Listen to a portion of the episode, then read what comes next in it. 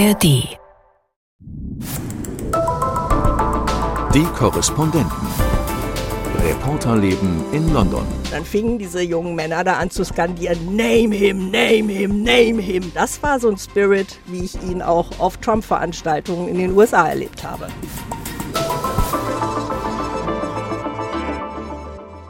Be in no doubt, it is time for a change, and we are it. Thank you. Ja, so klingt es, wenn der Oppositionsführer auf dem Parteitag den Wandel ankündigt, den Neustart, eine neue langfristige Politik. Halt, sorry, ups, das war Rishi Sunak, der britische Premierminister, kein Oppositionspolitiker. Seit einem Jahr Regierungschef, Parteivorsitzender der Partei, die seit 2010 regiert. Wir erinnern uns, damals wurde David Cameron Premierminister. Time for a change? Die Zeit hattet ihr doch, möchte man entgegnen. Wir müssen sprechen über den Parteitag der Konservativen mit Gabi Biesinger, die in Manchester war, Hello. und Sven Lohmann, der auch berichtet hat in den vergangenen Tagen über die Tories. Hallo.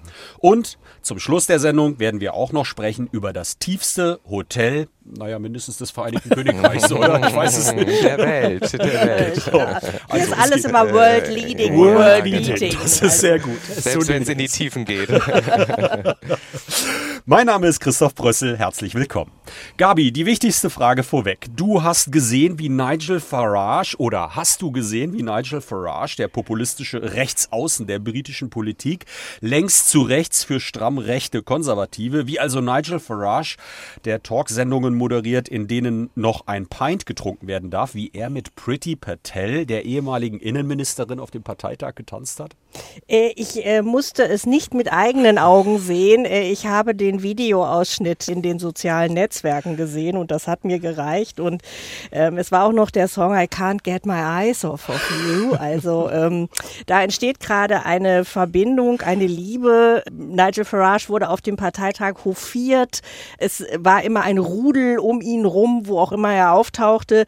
Und Tim Montgomery, ähm, einst Gründer des konservativen Blogs Conservative Home, hat gesagt, äh, wenn er in die Partei wieder eintreten würde, er war vor Urzeiten ja mal bei den Konservativen, dann würde er zum Parteichef gewählt. Das ist meine klare Auffassung. Und das zeigt ja schon, wie weit rechts diese Tories inzwischen sich ansiedeln. Teilst du diese Einschätzung? Also, wenn wir in die Basis gucken, hätte der wirklich Chancen? Also äh, ja, ich glaube schon. Es ist vor allen Dingen die Basis, die auch sehr weit nach rechts gerückt ist. Wenn man sich nämlich anguckt, äh, wer besonders beliebt ist, äh, um das jetzt auch noch mal kurz einzuschieben, äh, es war ja im Grunde ein Schaulaufen für die Zeit nach Sunak, was wir beim Parteitag erlebt haben. Denn die Umfragen deuten uns an, dass äh, Sunak bald Oppositionsführer sein könnte, wenn die Wahlen im kommenden war das Jahr die falsche vermutlich Rede. kommen. Es war die für, für die Opposition. Also wenn Labour die nächsten Wahlen gewinnt, die Tories in die Opposition gehen, wird es einen Machtkampf geben, weil Sunak nicht weiter Parteichef wird bleiben können. Und äh, da gab es eben Suella Braverman, die Innenministerin, die, und da kann man wirklich die Worte benutzen, hetzerische und ausländerfeindliche Wendungen in ihrer Rede benutzt hat, die von einem Hurricane von ähm, Einwanderern gesprochen hat. Und sie hat ja selber Migrationshintergrund. Und sie hat gesagt, äh, ihre Eltern äh, sind ja aus Ostafrika gekommen und das Zitat war, der Wind des Wandels, der meine Eltern im 20. Jahrhundert quer über den Globus getragen hat, war nur eine Böe im Vergleich zu dem Hurricane, der da auf uns zukommt. Und ich habe da gestanden, mir hat der Atem gestockt und es wurde heftig applaudiert und alle fanden Suella Braverman super. Und sie ist eben eine dieser Kandidatinnen. Dann ist Liz Truss wieder aufgetreten. Das war überhaupt die größte, die längste Schlange. Alle wollten Liz Truss sehen, die wieder gesagt hat, und da saß Farage in der ersten Reihe, Ja. Steuern senken und das läuft hier in die falsche Richtung mit Sunak. Also da waren sehr viele Nebenkriegsschauplätze und diese diese Ruhe, die angeblich ja von Sunaks Regierung ausgeht, äh, von der war da außer bei Sunak selbst nicht viel zu spüren. Ja. Ja, und man muss ja auch sagen, dass äh, gerade die Parteibasis ähm, sehr am rechten Rand äh, der konservativen Partei angesiedelt ist. Und weil du gerade den Nigel Farage auch erwähnt hast, also es gab ja auch vor ein paar Jahren eine starke Bewegung von der UKIP Partei, also der äh, rechtsnationalistischen Partei, ähm, die ja auch von Nigel Farage geführt worden ist, eine Bewegung von dieser Partei zu den Konservativen rüber. Das heißt, das Klientel, was man da bei der Parteibasis hat, das ist sehr weit rechts in ihrer Gedankenwelt. Und von daher lässt sich das dann natürlich auch erklären, dass solche Politiker wie Suella Braverman oder auch Liz Truss mit ihrem ja sehr libertären äh, Wirtschaftsansatz dort äh, Zuspruch, Gehör und äh, mitunter auch Applaus bekommen für ähm, sehr, sehr rechtspopulistische Aussagen. Das wirkt ja alles so ein bisschen wie so ein Sack Flöhe, den man da zusammenhalten muss. Also ein unglaublich breit gefächerte Partei, die mit sehr unterschiedlichen Protagonistinnen und Protagonisten zu tun hat, die sich alle in Position bringen für die Zeit nach den Wahlen. Und dann haben wir Rishi Sunak. Und Rishi Sunak, das war sein großer Moment. Er musste die Partei für sich gewinnen, er musste seine Politik erklären, ja, vielleicht auch die beste Startposition für diese nächsten Wahlen dann doch nochmal vorbringen. Und er hat das getan, ja, so ein bisschen wie ich es wahrgenommen habe, auch auf eine amerikanische Art und Weise. Also was wir erlebt haben, ist seine Frau Akshata Murthy, die auf die Bühne trat und ihn vorgestellt hatte. Und da habe ich auch nochmal einen O-Ton mitgebracht. Now it gives me the greatest pleasure to introduce you to a wonderful, wonderful father, my best friend, and your Prime Minister, Rishi Sunak. Ja, da muss man sich ja die Frage stellen, oh. ob das noch hilft, oder? Mhm. Ja, man wollte die menschliche Seite hervorkehren und du hast es schon gesagt, it's very American. Und ich meine, die beiden haben in den USA studiert, sich da kennengelernt, gelebt. Äh, das soll so ein bisschen den großen Convention Spirit der amerikanischen Parteitage hier rüberbringen, glaube ich. Und ja, wirklich die Frage ist, ob es hilft. Ja. ja. es ist ja halt so, dass ähm, wahrscheinlich die wenigsten auch mit ihm bisher was anfangen können, weil er ja auch quasi sehr schnell auf die politische Bühne gekommen ist. Er hat gar nicht eine lange Karriere, so dass er äh, quasi mal sich auch der Öffentlichkeit äh, vorstellen konnte, wurde dann relativ schnell Finanzminister und ähm, im letzten Jahr dann Premierminister. Ist ja auch nicht gewählt worden, sondern ist ja quasi Premierminister äh, geworden, weil Liz Truss gehen musste. Und ihm fehlt natürlich diese Verbindung einmal zu der Parteibasis, wo er äh, nicht viele Allianzen hat und es fehlt ihm natürlich auch diese Verbindung ähm, in die britische Bevölkerung. Und äh, deswegen glaube ich, haben sie da versucht, über diese emotionale Art, sehr amerikanische Art, ihn noch ein bisschen besser vorzustellen. Wobei ich da ein bisschen skeptisch bin, weil wir sind hier nicht in Amerika und die Briten sind schon sehr anders. Und ob das äh, verfängt, da habe ich so ein bisschen äh, meine Zweifel. Aber man sieht ja auch, dass er in gewisser Weise ein bisschen verzweifelt ist, weil er sehr viel aufholen muss und äh, sehr weit in den Umfragen zurückliegt. Also äh, er muss sozusagen alle Karten, die es vielleicht irgendwie im Skat gibt, sammeln und spielen. Und äh, ich glaube, das haben wir gestern gesehen. Gabi, gehen wir ein bisschen auf den Inhalt ein. Was war das für eine Rede? Womit versucht dieser Mann noch zu punkten? Du hast es am Anfang gesagt, er will den Wandel einläuten und äh, wir haben aber 13,5 Jahre konservative Regierung und im Grunde hat er noch viel früher angesetzt. Er hat seine Rede damit begonnen, dass er gesagt hat, in den letzten 30 Jahren haben Politiker hier alles falsch gemacht, auf kurzfristigen Erfolg gesetzt und nicht die langfristigen Strategien gesehen. Der Slogan des Parteitags war Long-Term Decisions for a Brighter Future. Also, er hat den langen Atem. Er trifft jetzt Entscheidungen, die jetzt auch wehtun tun mögen, aber it's for the good of the country und zwar in langer Zeit.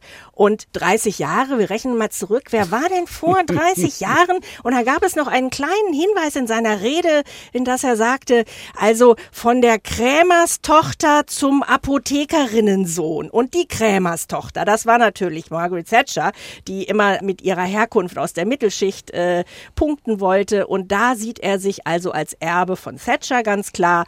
Und dann, was halt schon schon erstaunlich war, eine seiner drei Kernpunkte seiner Politik, die er vorgestellt hat in dieser Rede, war, dass er ein Schnellbahnprojekt abkürzen will. Ein Teil der Schnellbahn soll nicht gebaut werden, der zwischen Birmingham und Manchester. Das ist ein Jahrhundertprojekt. Da wird seit Jahrzehnten gebaut. Es wird noch Jahrzehnte gebaut werden.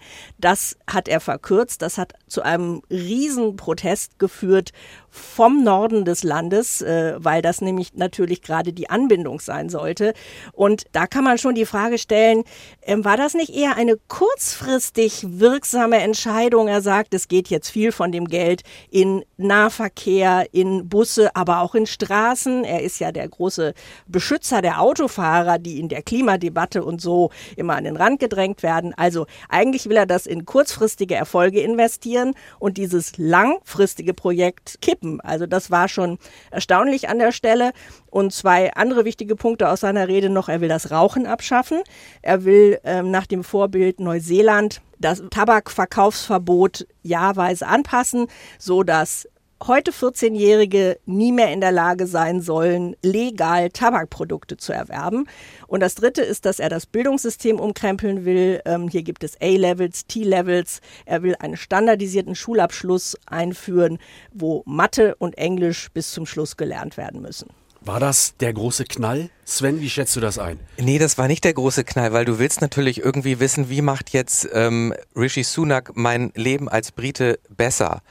Und das ist interessant. Das ist so eine Frage, die hier immer unglaublich im Mittelpunkt steht. Genau. Ne? Also wie spüre ich Wie es? spüre ich das? Ja. Und das kann man jetzt irgendwie nicht richtig spüren, zumindest nicht für den Moment. Und es ist schon auch sehr bemerkenswert, dass jemand, der im nächsten Jahr eine Wahl hat, dass der sozusagen als seine große Rede jetzt von Langzeitprojekten spricht. Also wenn man jetzt dieses Bildungssystem ändert, das wird in 10, 15 Jahren vielleicht irgendwie ähm, bemerkbar sein. Diese Langzeitprojekte, also auch die Infrastrukturprojekte, das ist ja auch nichts, ähm, was jetzt irgendwie im nächsten Jahr passieren wird, sondern auch äh, sehr langfristig gedacht. Diese äh, Frage nach dem, dem Rauchen ist ja wahrscheinlich etwas, was auf der Prioritätenliste der Menschen auch nicht in den Top Ten ist. So. Also was ist eigentlich seine Strategie, sich hinzustellen und zu sagen, ich bin derjenige, der für Wandel steht, also jetzt endlich mal euer Leben besser macht, aber nichts im Portfolio hat, was tatsächlich sich niederschlägt. Und ich glaube, dass er schlichtweg gemerkt hat, also er hat ja schon mal seine, seine fünf Prioritäten klar gemacht, dass er quasi die Migration reduziert, dass er sich um das Gesundheitssystem kümmert, dass er die Inflation halbiert. Das waren ja so Sachen, die eigentlich verfangen sollten.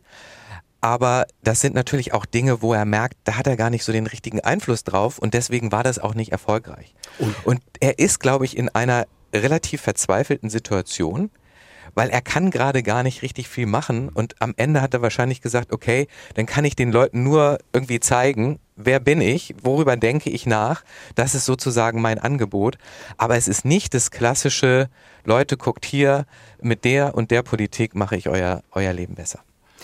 Und auch wenn man guckt, welche Leerstellen er gelassen hat, Housing ist ein großes Problem, Wohnraum, Mieten, kein einziges Kein Wort. Wort in der Rede. Ja. Und dann kommt um die Ecke Liz Truss. Wir erinnern uns, die Premierministerin, die nach 49 Tagen im Amt zurücktreten muss, musste, weil sie mit ihren Steuersenkungen die Finanzmärkte auf Talfahrt geschickt hatte.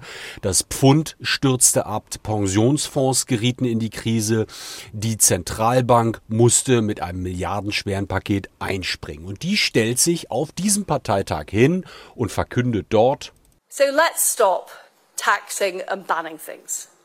Let's instead build things and make things. And finally, my friends, let's make Britain grow again. Thank you. Yeah! Ja, da klingt auch wieder so ein Hauch Trump Amerika Aber durch hallo. den Ja. Raum. Aber hallo. Und vor allem, was du gesagt hast, das ist ja das kurzfristige Versprechen. Also im Grunde für die nächste Wahl mit mir niedrigere Steuern. Und das ist natürlich eine direkte Auswirkung für jeden äh, Wähler, für jede Wählerin. Hochinteressant, der Saal war voll. Du hast das eben schon angedeutet. Die Leute haben Schlange gestanden, um sie zu sehen. Oder? Ja, und ich habe dann mit jungen Menschen in dieser Schlange gesprochen und habe gesagt, warum steht ihr, warum wollt ihr das sehen? Äh, was haltet ihr von Liz Truss? Und dann hatte ich einen Schüler, der sagt, ja, ich bin jetzt vor einem Jahr bei den Konservativen eingetreten ähm, und ich finde das ganz toll, die sind die Zukunft und Liz Truss, die kann wirklich noch mal was werden. Ich finde ihre Politik, ihre politischen Ideen super. Dann habe ich ihn gefragt, was muss denn Rishi Sunak aus seiner Sicht machen, um jetzt die Wahlen vielleicht noch gewinnen zu können? Und dann sagt er, also erstmal muss er überhaupt alle Klimaschutzziele abschaffen. Das ist doch alles Mumpitz. Hab ich gedacht, oh, das ist ja schon interessant, was hier, sag ich, was sagen denn Ihre ihre Klassenkameraden dazu, äh, dass sie sich bei den Konservativen engagieren.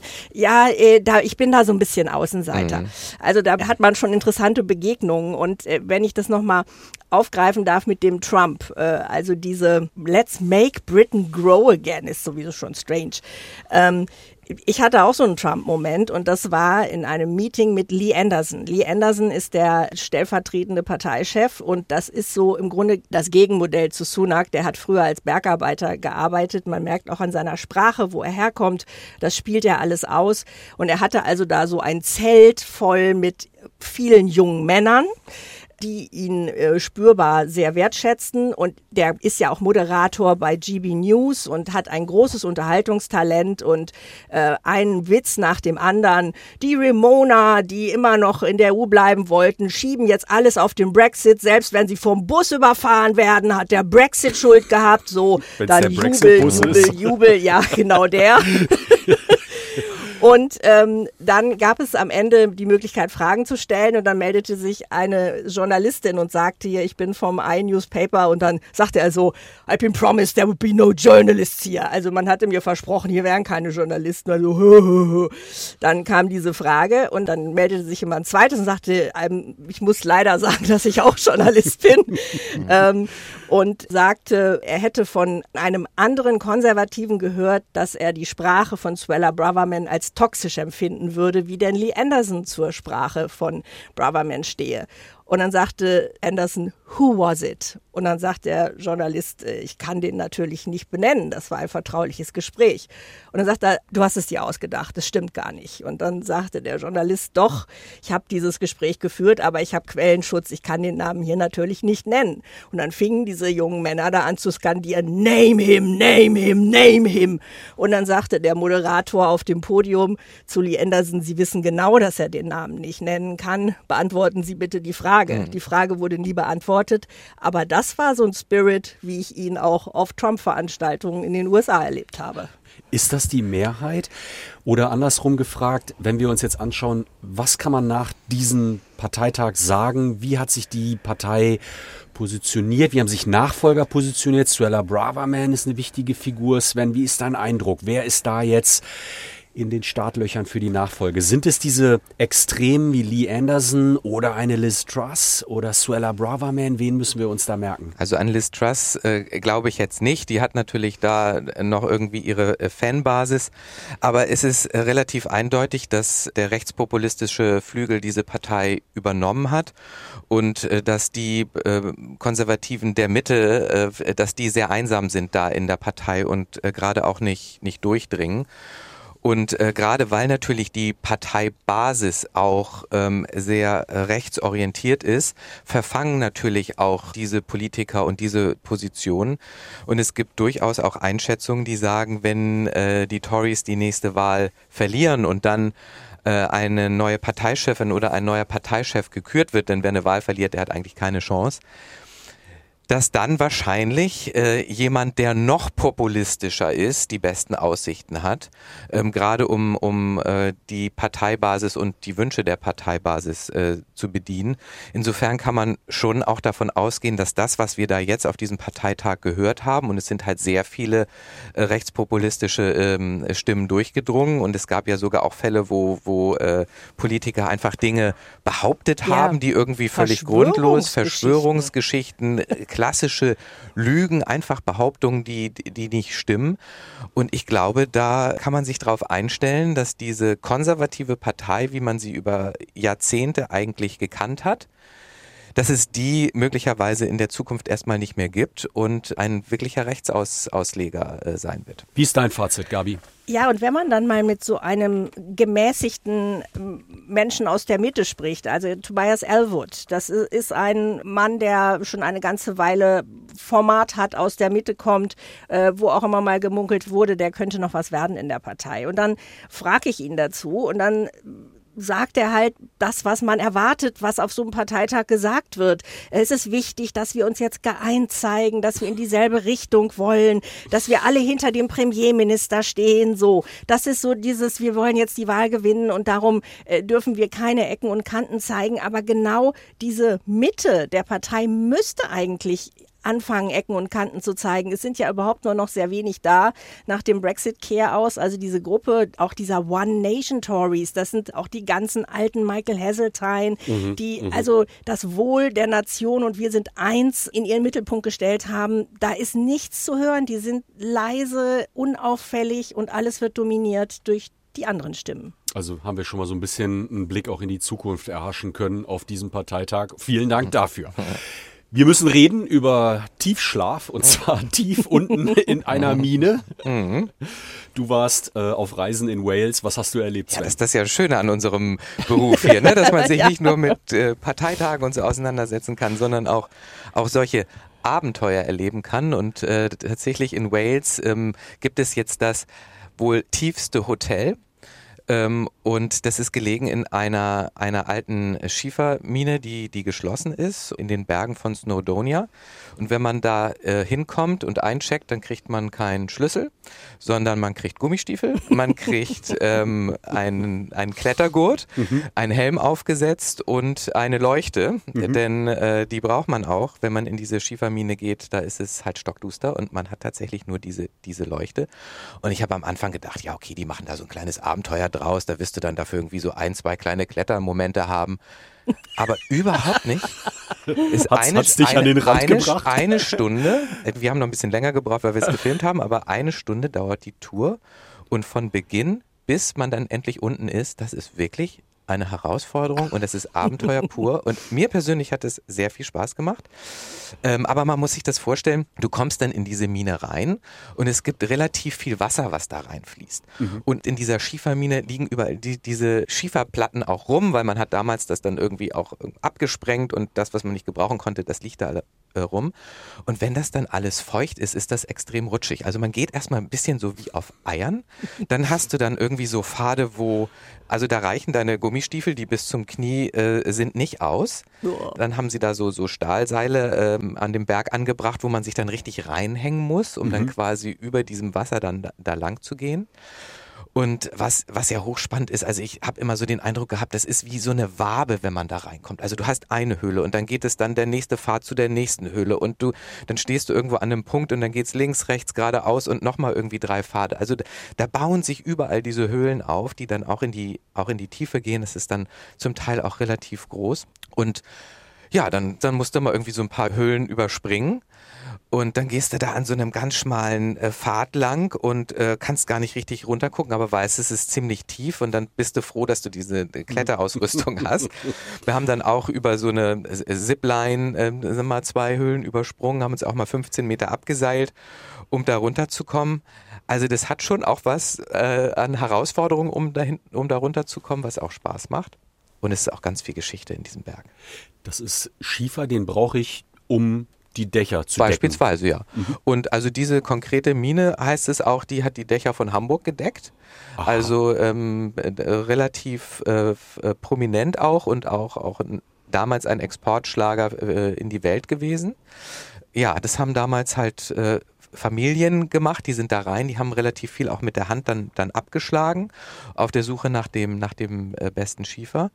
Und wenn man dann da unten ist, dann steht dann auch nochmal irgendwie so ein alter Wagen rum, wo sie den Schiefer dann transportiert haben. Oder eine lange Stahlstange, wo sie dir dann demonstriert haben, dann haben sie Löcher in den Berg gemacht, wo sie dann so kleine Sprengsätze reingemacht haben, um den, um den abzusprengen. Und das siehst du halt alles noch. Und du bist da unten und merkst, okay, also hier haben diese Menschen gearbeitet unter echt schwierigen Bedingungen und ähm, also da, da kommt relativ viel zusammen.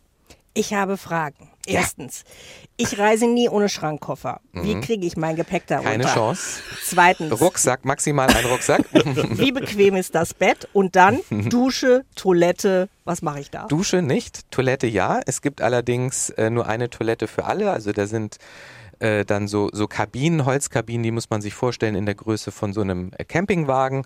Da sind dann äh, zwei Betten drin und ein kleines Waschbecken. Die Toilette ist aber äh, quasi eine Gemeinschaftstoilette. Das hat den Grund, dass es natürlich kein Abwassersystem da unten gibt. Mhm. Alles in äh, einem Container landet und dann per Hand irgendwann nach oben getragen wird. Uiuiui. Und ähm, genau, deswegen gibt es, gibt es dort eine Toilette. Keine Duschen. Wie bequem ist das Bett? Es gibt diese Kabinen und es gibt eine ganz besondere ähm, Höhle. Da haben sie ein Bett reingestellt, mitten in, den, in eine Ecke des Berges, wo du dann tatsächlich direkt unter dem Schiefer liegst. Das Bett war sehr, sehr bequem. Es ist aber nicht so, dass es unten in diesem Berg dann stockduster ist, weil natürlich haben die da unten so äh, Lichter und das, das schimmert auch so ein bisschen durch. Und äh, da es Generatoren gibt und die Geräusche von dem fließenden Wasser hast du auch, also du mhm. hast dort auch äh, quasi Geräusche. Es ist nicht so, dass du komplett in einem Nichts schläfst. Und Schnarchen aus der Nachbarkabine? Ja, das äh, wirst du dann wahrscheinlich hören, weil es ist dann natürlich auch schon ein bisschen mit Hall und Echo verbunden in so einem Berg. skeptischen Unterton, Gabi. Minibar, Versorgung. Ja, es gibt, ähm, es gibt einen, einen Kühlschrank. Äh, Alkohol ist da unten verboten aus Sicherheitsgründen. Ähm, es gibt tatsächlich ein Abendessen, ein indisches Curry, es gibt Spaghetti Bolognese, es äh, gibt ein Risotto und noch ein paar andere. Es wird aber nicht gekocht sondern es ist diese sogenannte Astronautennahrung. Also du kannst sozusagen dir Pakete, äh, äh, Päckchen aussuchen, was du gerne, was du gerne mhm. haben möchtest. Ähm, und das wird dann, wird dann heiß gemacht. Äh, das liegt daran, dass die einfach kein Hygiene Konzept aufstellen konnten für dieses Hotel dort unten im Berg. Und das braucht es, wenn du frisches Essen kochen möchtest. Das hört sich alles sehr danach an, als wäre der Schwerpunkt auf der Anreise ja. und nicht so sehr auf der Übernachtung. Genau. Aber eine tolle Geschichte. Man schläft tief im wahrsten Sinne des Wortes, aber auch, glaube ich, gut, weil man hat ja richtig auch was gemacht und man hat so diese, dieses Erschöpfungsgefühl und äh, ich glaube, das bringt einen natürlich dann auch nochmal gut in ja. den Schlaf wunderbares Erlebnis. Danke, dass du deine Eindrücke mit uns geteilt hast. Damit sind wir auch schon wieder am Ende dieses Podcastes. Es verabschieden sich Gabi Biesinger, Tschö. Sven Lohmann Tschüss. und mein Name ist Christoph Prössel. Bis bald. Tschüss. Tschüss. Die Korrespondenten. Reporterleben in London. Der Großbritannien-Podcast von NDR Info.